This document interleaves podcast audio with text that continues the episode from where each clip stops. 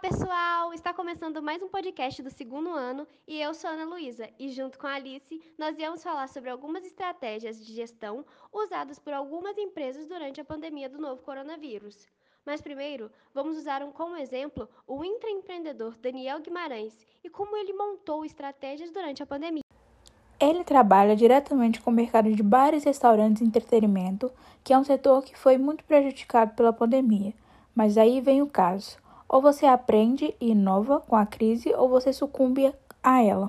Sócio e gestor do grupo cerimonial Chalezinho teve algumas ideias para passar pela pandemia de uma forma inovadora, tomando decisões rápidas e adaptando novas formas de atendimento ao cliente.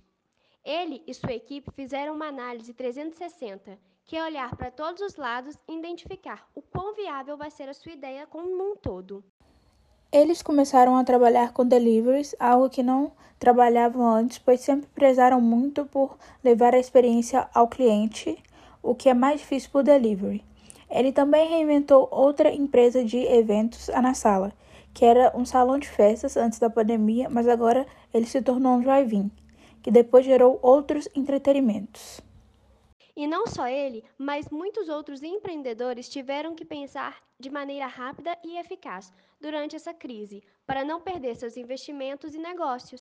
As empresas estão expostas a uma série de riscos estratégicos e operacionais, como atrasos ou interrupções no fornecimento de matérias-primas, mudanças nas demandas de clientes, aumento de custos, insuficiências logísticas que levam ao atraso em entregas questões de saúde e segurança dos funcionários, força de trabalho insuficiente e desafio referente à importação e exportação de produto.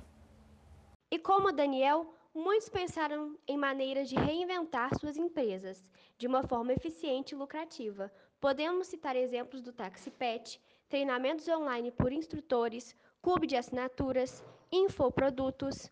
E foi isso. Eu espero muito que tenham gostado e obrigada por nos escutarem. Até a próxima!